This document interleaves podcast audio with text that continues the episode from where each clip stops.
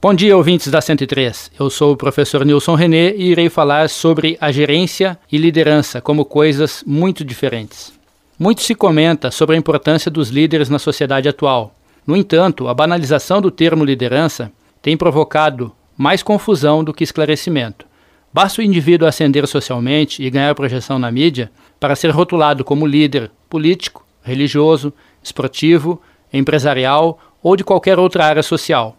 Atualmente, existe um excesso de gerentes e uma imensa carência de líderes verdadeiros. Mesmo que as habilidades gerenciais sejam essenciais para gerar eficiência e manter as rotinas, a velocidade das mudanças atuais demanda líderes preparados para enfrentá-las e influenciar as pessoas a alcançarem novos patamares de desenvolvimento pessoal e profissional. A liderança é uma escolha intencional, que requer, em primeiro lugar, a coragem para mudar a si mesmo, de experimentar novidades, de questionar as rotinas, de fazer experiências, decisões difíceis em uma sociedade imediatista e resistente às mudanças.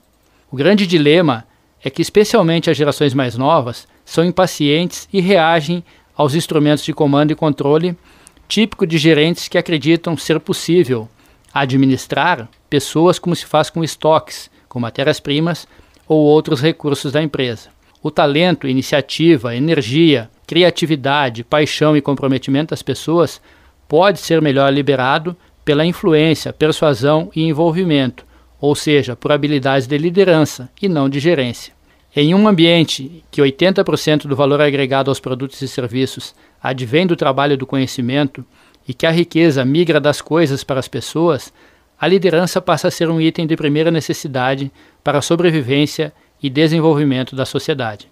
A capacidade de fazer escolhas alicerçadas em princípios como respeito, honestidade, bondade, integridade e justiça define o caráter do líder muito mais do que a genética ou a forma como ele foi educado, influenciando decisivamente as relações com as outras pessoas e os resultados das empresas de sucesso. Alinhado com esse pensamento, o curso de administração da UNOESC busca formar administradores e empreendedores e que sejam líderes nas empresas e na sociedade.